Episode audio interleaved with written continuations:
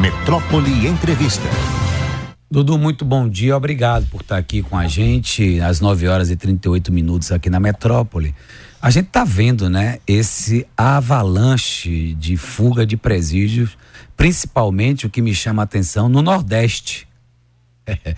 Ou seja, ao que me parece, existe uma, uma, uma falta de atenção das, dos órgãos competentes, das autoridades, para os presídios nossos de cada dia aqui. queria que o senhor falasse o que é que está acontecendo. Bom dia.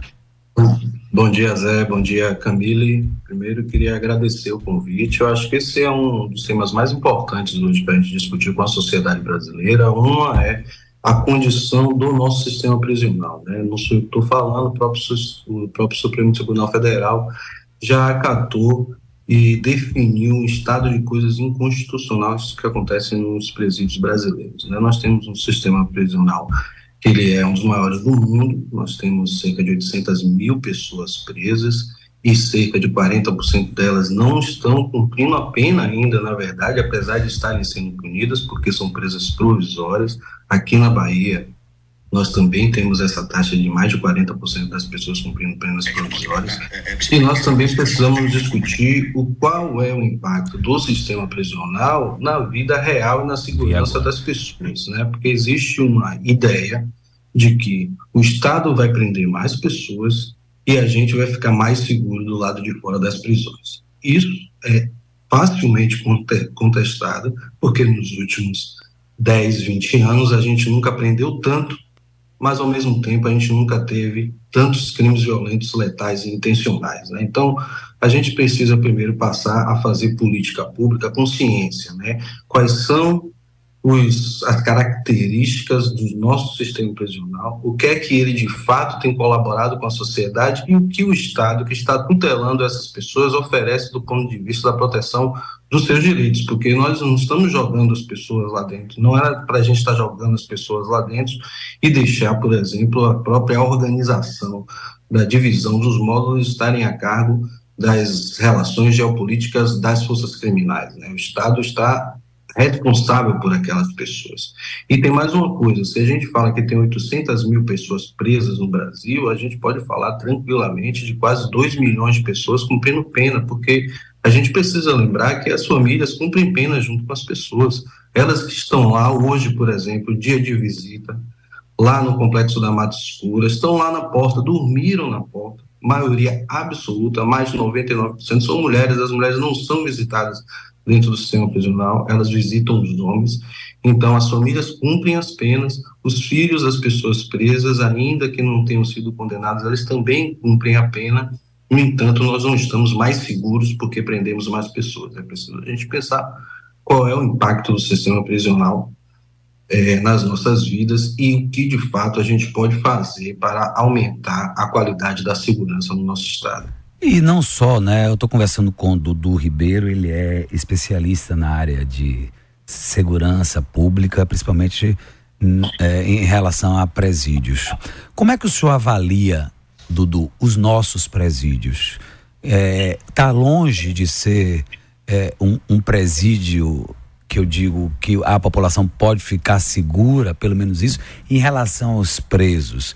Me parece que eu tenho a impressão, eu já fiz algumas duas vezes matérias dentro de presídio e vejo que ali, não sei se o senhor pode é, concordar comigo ou não, fique à vontade, porque o senhor conhece muito mais do que eu, obviamente, que é estudioso do assunto, mas me parece que ali é um calabouço, né? Onde pega o cidadão, arremessa ali dentro e seja o que Deus quiser. E ali é salve-se quem puder. Qual é a sua impressão em relação aos nossos presídios da Bahia? Pois é, na Bahia a gente tem, é, nos últimos números atualizados, cerca de 27 unidades né, espalhadas pelo estado da Bahia. A gente tem cerca de 13 mil pessoas presas e uma taxa de ocupação.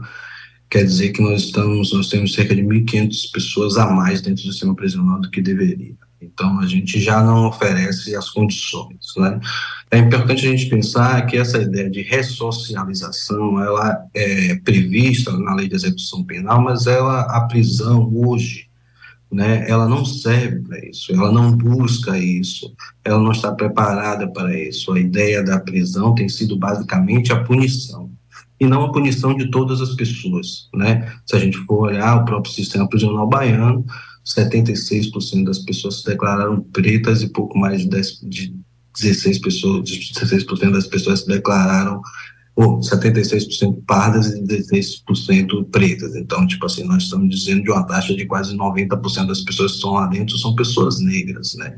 O que é que a gente tem que dizer para a sociedade, né? Esse mito de que o Brasil é o país da impunidade não é verdade. O Brasil pune, o Brasil pune muito, só que ele pune seletivamente. Pune pretos e pobres, né? Enquanto isso, quem comanda de fato a lógica das transações das drogas ilícitas, porque não existe tráfico de drogas, gente, sem lavagem de dinheiro, sem evasão de divisas, e sem banco, sem sistema financeiro, e sem quem comanda portos, aeroportos e estradas. E ninguém, nenhuma dessas pessoas está dentro das favelas. Mas a lógica da guerra se dá dentro das ruas das vielas das favelas. Então, nós temos um sistema prisional que ele vai acumulando um conjunto de pessoas presas no atacado por um modelo de segurança pública que não investiga. Então, a gente tem uma polícia colocada e cobrada a apresentar resultados, então prender muita gente, apresentar para o sistema de justiça o Ministério Público pede a prisão, o Tribunal de Justiça, inclusive, os juízes, eles dão a prisão baseado numa ideia de que a proteção da ordem pública, e a proteção da ordem pública é muito vaga, e a gente sabe que o sistema judicial é majoritariamente branco, então para as pessoas brancas, em sua maioria, as pessoas negras são um risco à ordem pública, mesmo se elas estiverem só pegando ônibus e passeando pelo corredor da Vitória, por exemplo, sentido à praia. É, a gente já é um, um, risco à ordem pública. E aí, por último, eu queria também aproveitar que a gente está falando no Brasil inteiro sobre as saidinhas, né? É, apresentado, aprovado, né, na verdade, no Senado, o projeto de fim das saidinhas temporárias, isso é um erro gigantesco. Primeiro, se a gente for olhar do ponto de vista da ciência, no último ano, apenas 5% das pessoas que saíram não voltaram. Né? Isso é bom a gente dizer, porque é a ideia de um populismo, uma ideia de que você faz segurança pública a partir do pânico, então os bandidos saem, as famílias ficam em casa, não é verdade. 5% apenas não voltaram. Desses 5% que não voltaram, a gente precisava olhar não voltaram não foi porque não cometeram crimes. Muitas vezes podem ter pessoas que não voltaram justamente porque não conseguiam conviver com a ideia de que tinham sido condenados sem terem cometido crimes nenhum. E aqueles que cometerem crimes, eles são a minoria da minoria da minoria. Então isso não é uma solução para a segurança pública, mas isso pega bem para a parte conservadora da sociedade. Mas isso é ruim, porque a gente acaba retirando dos outros 95% a possibilidade que os ajuda dentro do sistema prisional, que é o convívio com a família, que é a recuperação de laços com suas comunidades. Isso assim faz efeito. O fim das saídinhas não faz efeito nenhum, é uma lógica apresentada apenas para é, aclamar a sanha conservadora de apoiar tudo que se pode fazer contra as pessoas presas. É isso que você falou, um calabouço, porque é isso. A ideia lá é que a gente joga pessoas lá e não trata mais elas como seres humanos. Para elas podem ser depositadas todos os tipos de violência, todos os tipos de, de degradação, porque a prisão hoje serve para isso. Ela não está apta, pronta e organizada para que as pessoas saiam e retomem a vida. Até porque, só por, por último, as pessoas saem, a gente pode falar com pessoas que cumpriram a sua pena, não fugiram, não tiveram habeas corpus, elas cumpriram a sua pena. Quando elas saírem dali do complexo da Escura, por exemplo, quando elas atravessarem a porta, elas não vão ter nem a roupa que elas entraram. Vão sair muitas vezes descalças e sem o dinheiro de transporte. Como é que a pessoa vai conseguir reconstruir a sua vida desorganizada pelo sistema prisional a partir de uma situação dessa. Né? Então, ela continua sendo punida mesmo depois que ela passou pelo sistema. É, Camille, eu estou conversando com Dudu Ribeiro, especialista em segurança pública, principalmente em relação aos presídios é, do Brasil inteiro. É, Camille. Dudu, é, primeiramente, bom dia, né? Agora aqui no ar, ao vivo. A minha pergunta é a seguinte: eu queria saber se é, a gente tem alguma noção dos impactos que a proibição dessas saídinhas podem acarretar é, para nossa sociedade, para os indivíduos que estão é, passando por esse período, né? Os presos. Como é que isso pode impactar nessa população. E também, por exemplo, do, eu estava lendo quais foram as medidas tomadas e foram duas saidinhas proibidas, né? A primeira delas para poder visitar parentes e familiares e a segunda para poder exercer atividades de ressocialização. Que é um quesito na minha visão assim fundamental, já que os presos, a maioria deles tem penas que eles irão cumprir e irão voltar para a sociedade, vão ser nossos vizinhos, vão andar com a gente nos ônibus em um futuro breve. Então, é só para poder resumir quais são esses impactos da proibição das saidinhas e no mundo ideal, qual seria a situação dos nossos presídios? Como seria um presídio ideal, por exemplo? Bom, Camila, obrigado pela pergunta. É, primeiro, a gente, como a gente acredita muito que a produção de dados, a ciência é que deve nos orientar, a gente pode dar, na verdade, algumas pistas do impacto das saídinhas e não os resultados, porque isso ainda está em debate, ainda está em curso, ela volta para a Câmara para mais debates, né?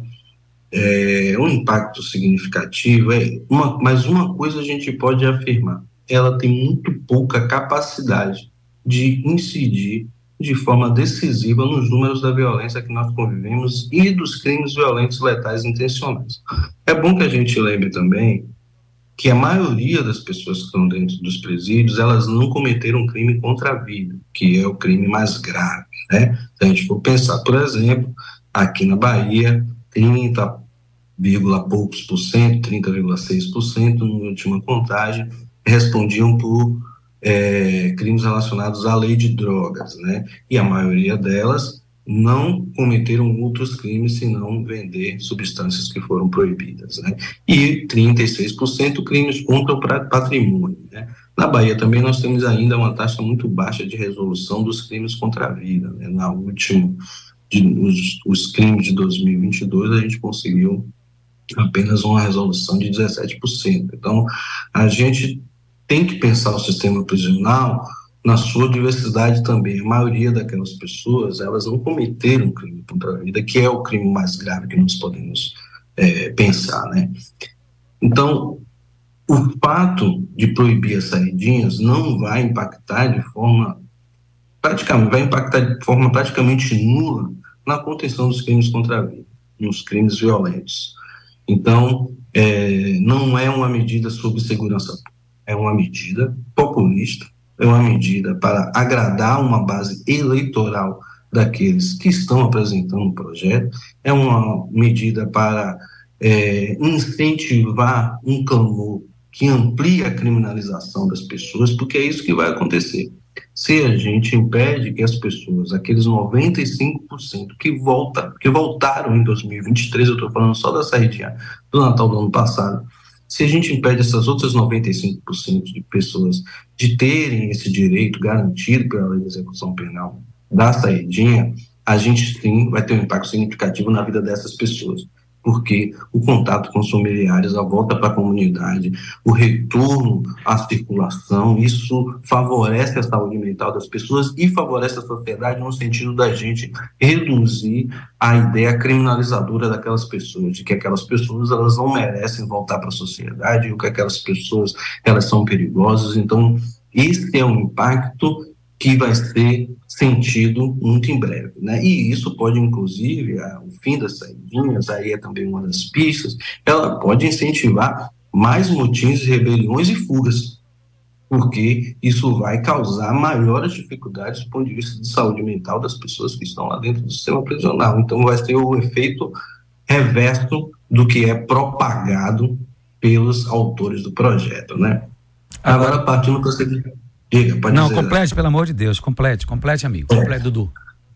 Agora, sobre a segunda pergunta, para ser bem é, breve, né, sobre o presídio ideal, bom, eu acho que é um debate muito mais profundo. Né? Eu, eu sou uma pessoa que trabalha com segurança pública há, digamos, estou chegando quase a 20 anos de trabalho, é, eu não acredito, na verdade, que, no, que os presídios eles têm uma capacidade de garantir o que a gente criou como modelo, ele não tem capacidade de garantir a segurança das pessoas e nem de garantir a responsabilização daqueles que cometeram crimes. Veja só, que o fato de eu não acreditar nas prisões, eu não quero dizer que as pessoas não devem ser responsabilizadas pelos crimes que cometeram. Elas precisam ser responsabilizadas pelos crimes que cometeram. E olha que eu falo responsabilizado e não punido.